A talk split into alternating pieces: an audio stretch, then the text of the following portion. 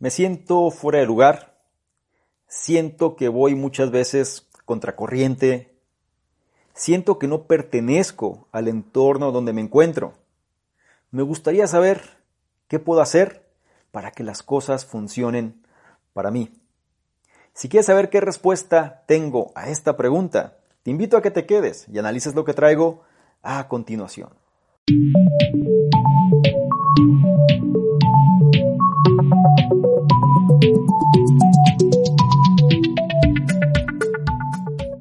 Tal? ¿Cómo estás? Es un placer que hayas querido conocer más sobre la respuesta que tengo a la pregunta previa, pero antes, si es tu primera vez analizando este tipo de contenidos, déjame presento, mi nombre es Ador Mingo y soy el fundador del programa Conocimiento Experto. Y como te dije previamente, hay una pregunta común de la audiencia, en esta ocasión enfocada hacia el sentido de pertenencia.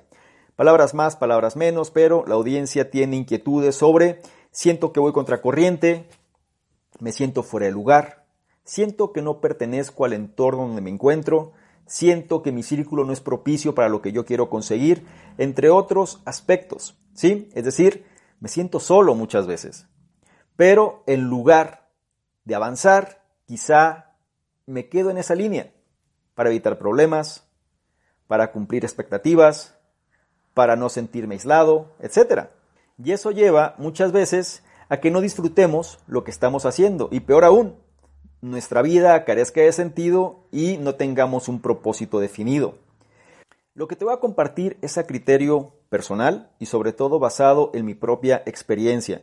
Una de las cosas que me he tenido que enfrentar ha sido eso, el hecho de no encajar con el entorno habitual.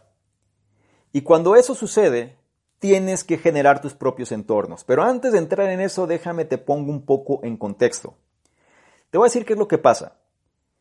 Normalmente, cuando formas parte de una comunidad, tu familia, tus amigos, tu escuela, tu trabajo, se rigen bajo un statu quo particular que está determinado por un sistema de creencias general. Esto lo podemos conocer como la Matrix, si lo quieres llamar así, donde todo mundo cumple su rol dentro de este sistema y mientras cumplas el rol, todo está bien, porque no estás rompiendo el statu quo no está rompiendo con la Matrix en sí.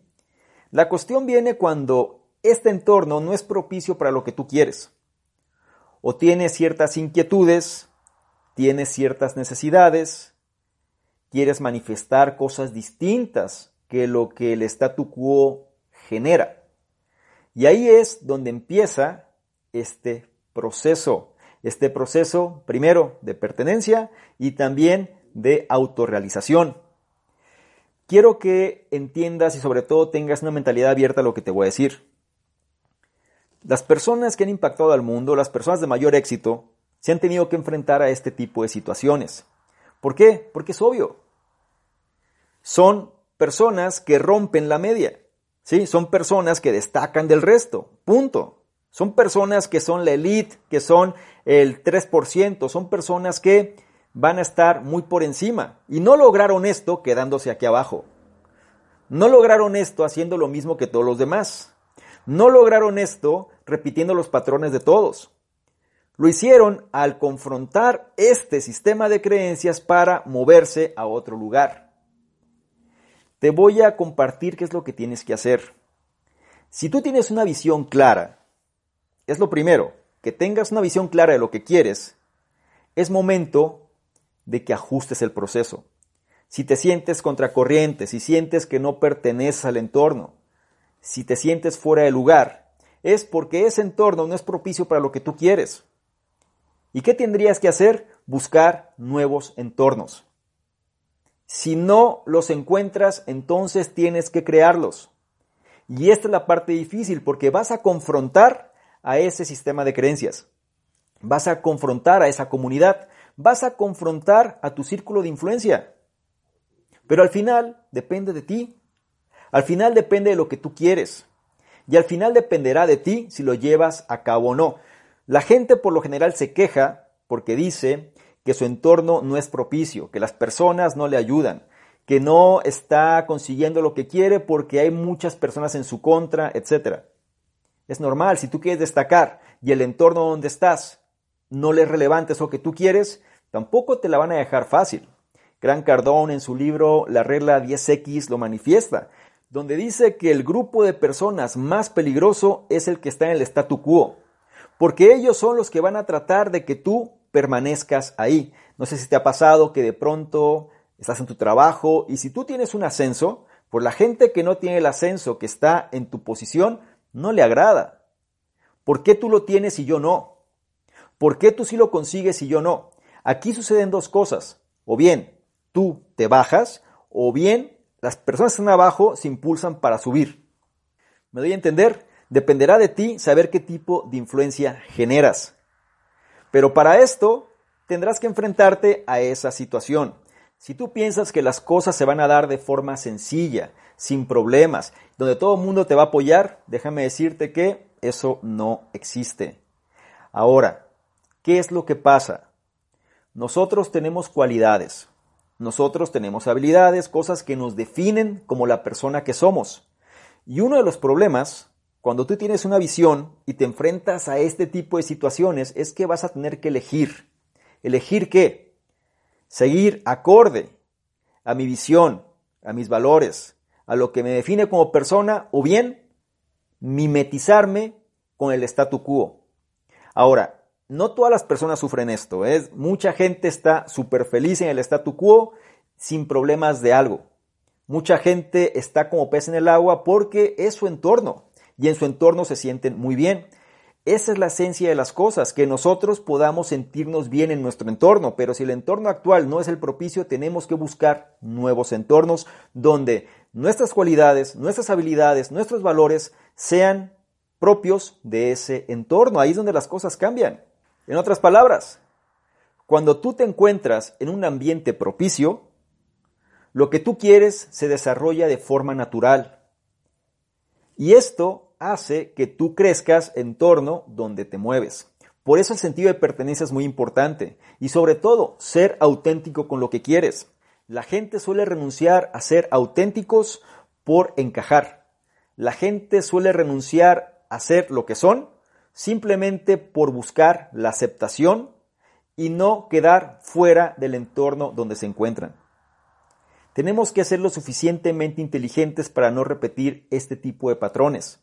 Si tú te sientes fuera de lugar, es porque el lugar donde estás no es el propicio para ti. Lo que te sugiero es que realmente te definas.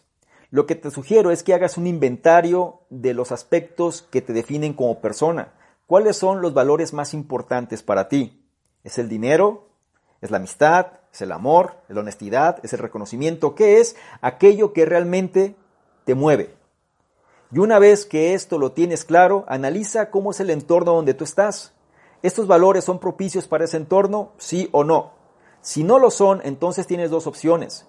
O sales de ese entorno y buscas nuevos, o bien sigues ahí, pero vas a tener que sufrir constantemente. ¿Cuánta gente no renuncia a sus sueños? ¿Cuánta gente no renuncia a su visión, a sus objetivos, simplemente para evitar la crítica? ¿Cuánta gente no renuncia a lo que es significativo para ellos simplemente para seguir la línea de lo establecido? Me gustaría mucho que comprendieras esta información porque al momento que tú tomes la decisión, se inicia un nuevo proceso y no es sencillo. Por eso la vida de los emprendedores, la vida de la gente de negocios, la gente de las personas que buscan ser la referencia, la vida de las personas que buscan diferenciarse de la media, poca gente lo logra porque es duro el hecho de ir contra corriente, es verdad, y es muy fácil caer en zona de confort.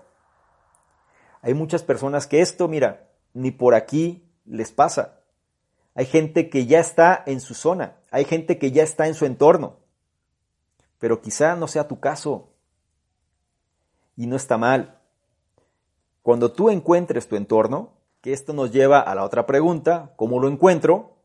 Aquí es donde entran los mentores, aquí es donde entran las personas que tú admiras, aquí es donde entran los recursos que tienes para poder alcanzar estos nuevos entornos. Y dependerá de ti poder llegar a ellos. Dependerá de ti saber cómo te vas a formar. Y muchas veces, a lo mejor habrá personas que digan, es que yo no cuento con los recursos. Si es así, tendrás que crear tus propios entornos. Y esto no es que sea difícil, se escucha como complejo, pues la verdad es que no. Puedes comenzar con el hecho de cortar con aquellas cosas que no van acorde a tu visión y a tus valores.